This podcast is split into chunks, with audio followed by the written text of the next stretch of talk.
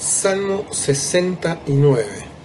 En este salmo eh, habla obviamente primero de una experiencia de David, pero también y claramente, porque hay muchos versículos referenciados en el Nuevo Testamento, apuntan a la vida del Señor Jesucristo, a, la situación eh, de la cruz, ¿sí? de ya el momento final aquí en la tierra. ¿no?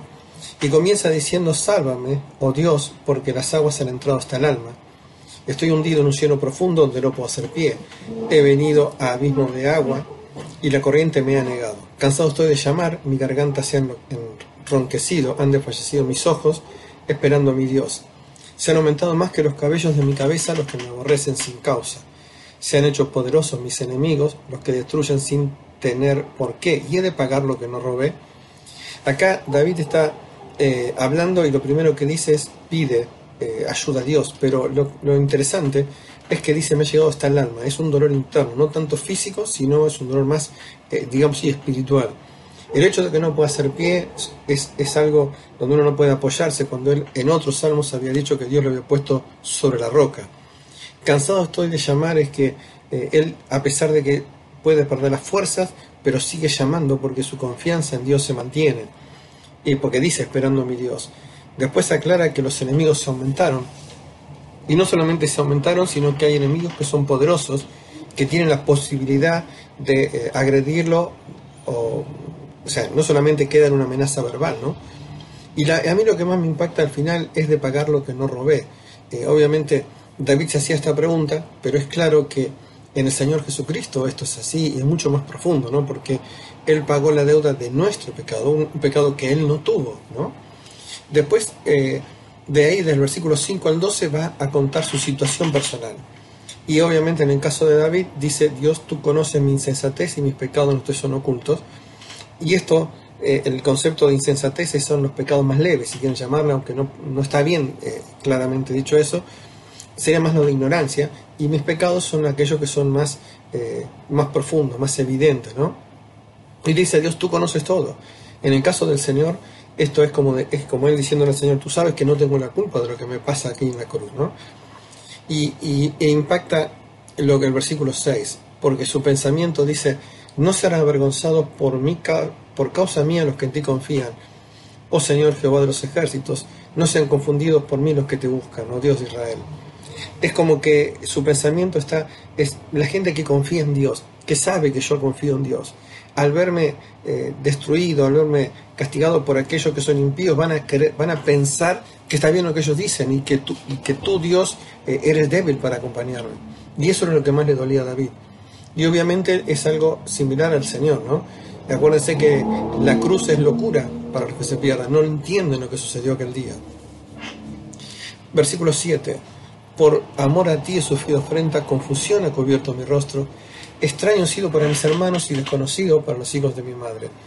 Eh, acuérdense que eh, los discípulos del Señor lo abandonaron, eh, su familia en un momento lo consideró que estaba loco, estaba fuera de sí, eso dice Marcos capítulo 3, y la razón fundamental es porque me consumió el celo de tu casa y de los de nuestros lo que tu, vituperaban cayeron sobre mí.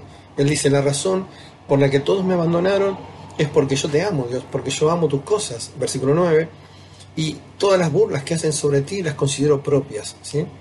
Ahora, del versículo 10 eh, al 12 termina esta parte y dice, lloré afligiendo con ayuno mi alma, y esto me ha sido por afrenta. Puse además silicio por, mi vestido y vine a hacerlos proverbio.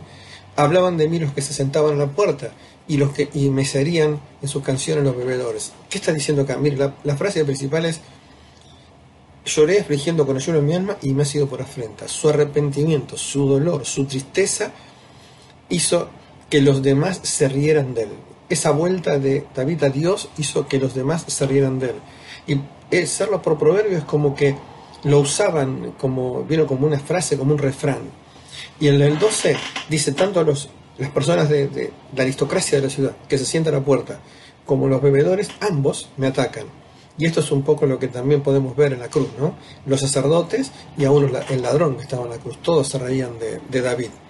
Versículo 13 al 18 va a hablar, va a pedir eh, que Dios obre de acuerdo a su carácter. Observen, dice, pero yo a ti oraba, oh Jehová, al tiempo de tu buena voluntad, Oh Dios, por la abundancia de tu misericordia, por la, por la verdad de tu salvación, escúchame. Sácame del lodo, no sea yo sumergido, sea yo libertado de los que me aborrecen y de lo profundo de las aguas. No me anegue la corriente de las aguas, ni me atrague el abismo, ni el pozo cierra sobre mí mi boca. Respóndeme, Jehová, porque benigna es tu misericordia. Mírame conforme a la multitud de tus piedades. Hay mucho para decir, el tiempo es corto, pero básicamente él eleva una oración y le dice, le dice, por tu misericordia, por la abundancia de tu misericordia. Al final dice, conforme a la multitud de tus piedades. Sabe que Dios es amor, sabe que Dios eh, es todo corazón para con él, sabe que Dios lo puede rescatar, pero dice algo importante en el, 13, al tiempo de tu buena voluntad. O sea, es, me pongo en tus manos, tú decides los momentos, tú decides los tiempos, y yo sigo confiando en ti. Versículos 17 y 18 dice, no escondas de tu siervo tu rostro, porque estoy angustiado. Apresura, apresúrate, óyeme, acércate a mi alma, redímela, líbrame a causa de tus enemigos. Esta frase, eh, no escondas de tu siervo tu rostro, es, si acuerdan, número 6, habla de la bendición y dice, haga resplandecer tu rostro sobre mí. Y él lo que sentía es que eh, en este momento de angustia que él seguía pidiendo es como que Dios no lo escuchaba y él necesitaba que Dios respondiera rápido. Ahora va, a hablar de, los enemigos y del castigo que él pide por los enemigos, y, del 19 al 28. Dice, tú sabes mi afrenta, mi confusión y oprobio, delante de mí están todos mis adversarios. El escarnio ha quebrantado mi corazón y estoy acongojado. Esperaré, esperé quien se compadeciese de mí, no lo hubo, y consoladores y ninguno hallé.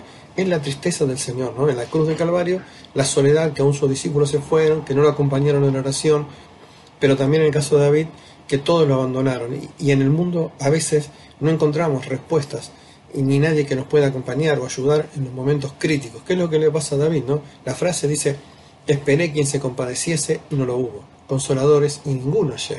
¿sí? Después dice, me pusieron además hiel por comida y mi sed se me dieron a beber vinagre. Obviamente ustedes saben que esto es referencia al Señor, ¿sí?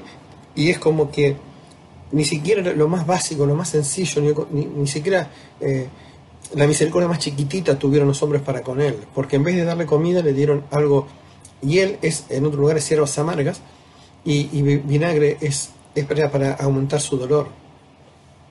Ahora, en el caso de David, desde acá en adelante va a pedir el castigo a los adversarios, pero entendamos que esto viene de Deuteronomio 19. Así en Deuteronomio 19, 19, 19, habla que aquellos testigos falsos, cuando son descubiertos, eh, lo que habían solicitado para la persona debe ser, ese castigo debe ser el que reciben ellos por haber, por haber mentido. Y es lo que va a pedir, miren, dice, sea su, convite delante de ellos por lazo, lo que es para bien por tropiezo. Sean oscurecidos sus ojos para que no vean, y haz temblar continuamente sus lomos. Derrama sobre ellos tu ira y el furor de tu enojo los alcance. Sea su palacio asolado y, en sus tiendas no haya morador. ¿Qué está diciendo acá? Que aquellos que ellos creyeron su convite se transforme en algo en contra de ellos. Eh, que lo que ellos consideraban que era algo bueno se transforme en algo malo para ellos. ¿no? Eh, me encanta la frase del 23, se han oscurecido sus ojos. Ellos miraron mal a David y Dios dice, bueno, y David pide que esa forma de mirar sea continuamente para ellos. Y sigue agregando, ¿no?